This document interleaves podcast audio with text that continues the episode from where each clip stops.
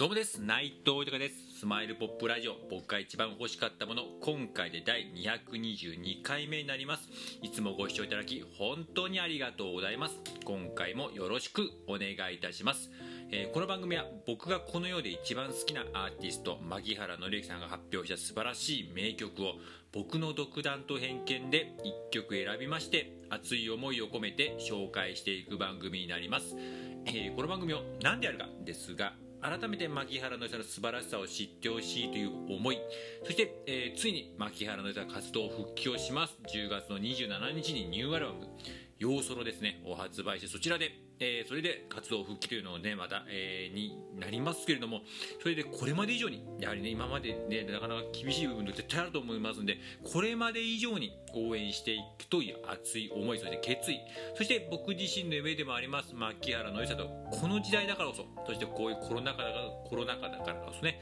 絶対に生まれる名曲がねまあ、ニューアルバムに絶対入ってると思いますけれどもそういう名曲がいっぱいあると思うんでそちらを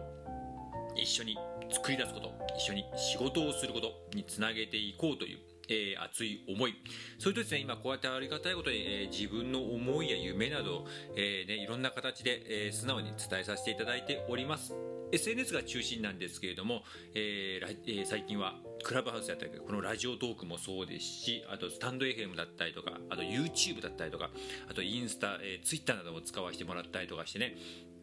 あとね、そのつながりの中でまたリアルでお会いさせていただいたりだったりとか、まあ、いろんなね、世界各国の人と連絡を取り合ったりとかしてまして、まあ本当になんかね、もう感謝しかないですね。なんかね、こんな絵に描いたような持ちのことを言ってる人間に対してね、みんなすごく応援してくれて優しくて、でつながった方がもう全員です。私も僕も牧原紀之さん大好きですと。またあの名曲聴きたいですライブ見に行きたいですと。あの姿また見たいですと言ってくれる方が全員でなんかそういう言葉を聞くとやっぱり自分自身も同じ気持ちですしまた仲間だなって思いますしなんかねそういう人たちのためのその仲間愛する仲間たちのために大する仲間のために何かできないかなって思いますしまたね何よりもマッキーさん自身に対してもすごくやっぱり思いっていうのはどんどんやっぱ強くなりますしまあうざいねことをやってるかかもしれないですけれどもやっぱマッキーさんにいつまでも元気でいてほしい。そして、えーまたねエンターテイナーとしてシンガーソングライターとしてまた姿ねかっこいい姿見たいっていうのもありますしあとちょっとおこがましいですけどもなんか自分に何かマッキーさんに対してなんかこう笑顔にできることが何かないかなと、まあ、僕自身すごく人を喜ばせることが大好きなんで何かそういうものできないかなと思いましていろんな思いも込めてこの番組やっております。よろしくお願いいたします。では早速今回紹介する曲を発表いたします。今回紹介する曲は秋の気配という、えー曲になります、えーこちらなんですけれども、えーカバのまたまたね、えー前回も引き続きなんで前回もカバーでしたけど今回もこのカバーの曲になっております。でこちらはねカバーでね、えーカバーのシリーズのねアルバムをずっと牧原さんマッキーさん出してますけども「Listen to the Music」の一番最初1の方ですね。にの、えーに収録されている一曲でして原曲はあのえー小田和正さんオフコースのねオフコース時代の曲の1977年の曲になります。で今回これを選ばせていただいたのはですねもうこれも単純なんですけどもこのラジオが公開される時期も9月で10日もう9月に入っておりますけどもやっぱりねやっぱりあのー今日とかはねあのこの9月10日とかはまだ、えーすごく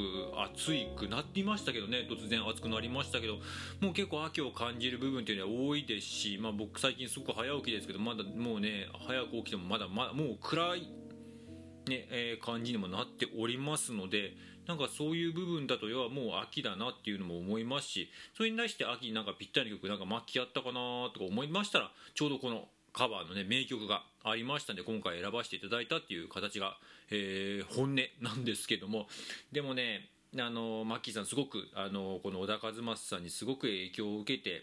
もともとはすごく洋楽好きだったりとかテクノポップであったりとかねねで有名 YMO のねすごく好きっていうのは有名ですけれどもなんかそこからこうなんでしょう、えーポップな、えー曲であったりとかこうバラードな曲だと聴かせるような曲っていう部分をね、えーやるようにきっかけになったのはこの小田和正さんオフコースの影響だっていうのをすごくね公言されているんでこの曲をまた選ぶっていうのもまた、えー、いいなと僕も思いますし本当にね秋になんかこうどんどんどんどん肌寒くなってそして冬になっていってそして1年が終わっていくと思うんですけどもそういう部分でのそのなんかちょっとその流れの中での切なさっていう部分ではこの曲すごくいいなと思いまして、えー、この曲にさせていただきました。